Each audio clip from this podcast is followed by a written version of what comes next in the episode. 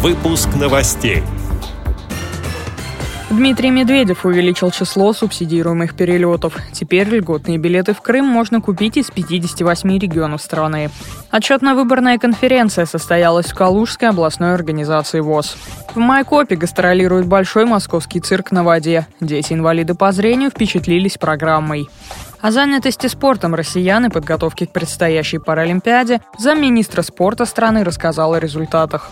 Далее об этом подробнее в студии Дарья Ефремова. Здравствуйте. В перечень субсидируемых авиаперевозок в Крым, куда можно купить льготные билеты, включено еще 15 городов России. Соответствующее постановление подписал премьер-министр Дмитрий Медведев. Воспользоваться льготой может молодежь до 23 лет, пенсионеры, инвалиды с детства второй или третьей группы, инвалиды первой группы любого возраста и сопровождающие. Количество субсидируемых маршрутов теперь доведено до 58. Период выполнения перевозок продлен до 30 ноября. Тарифы и размеры субсидий опубликованы на сайте правительства. Программа субсидированных перевозок из российских городов в Симферополь стартовала 1 мая. Помимо Крыма, льготные билеты из регионов можно приобрести в Анапу, Сочи и Минеральные воды.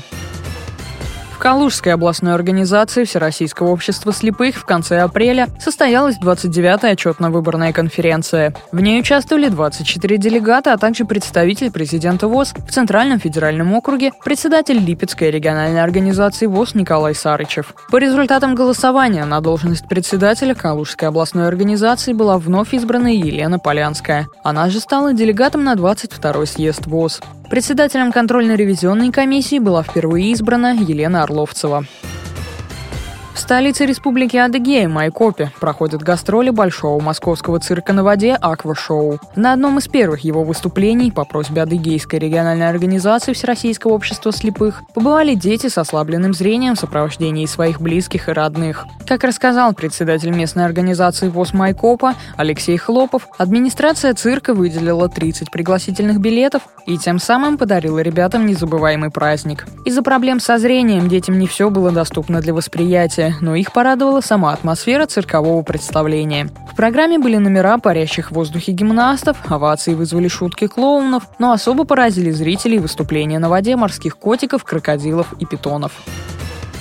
Все показатели первого этапа федеральной целевой программы Министерства спорта России выполнены. Об этом агентству ТАСС рассказал заместитель министра спорта Павел Колобков. По его словам, на сегодняшний день 31% граждан страны занимается спортом. В систематические занятия вовлечены около 60% студентов и молодежи.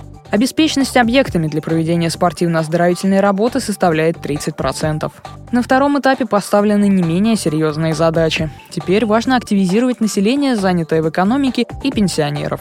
Отметим, что первый этап федеральной целевой программы развития физической культуры и спорта в России завершился в прошлом году. А в этом начался второй этап программы, она рассчитана до 2020 года. Объем ее финансового обеспечения из федерального бюджета составит более 72 миллиардов рублей. Замминистра спорта прокомментировал также радиовоз подготовку к предстоящей Паралимпиаде. Ну, уже совсем-совсем рядом и Олимпийские, и Паралимпийские игры. В принципе, мы сейчас недавно проводили комиссию по делам инвалидов. Мы э, обсуждали вопросы, связанные с подготовкой. Скажу, что, в общем все идет в плановом режиме с точки зрения результатов.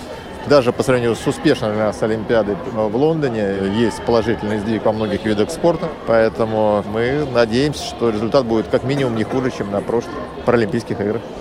Напомним, Паралимпиада пройдет осенью этого года в Бразилии. На ней будет разыграно 528 комплектов наград в 22 видах спорта. В соответствии с планом в соревнованиях примут участие 4350 спортсменов. С этими и другими новостями вы можете познакомиться на сайте Радио ВОЗ. Мы будем рады рассказать о событиях в вашем регионе. Пишите нам по адресу новости собака ру. А я желаю вам всего доброго и до встречи.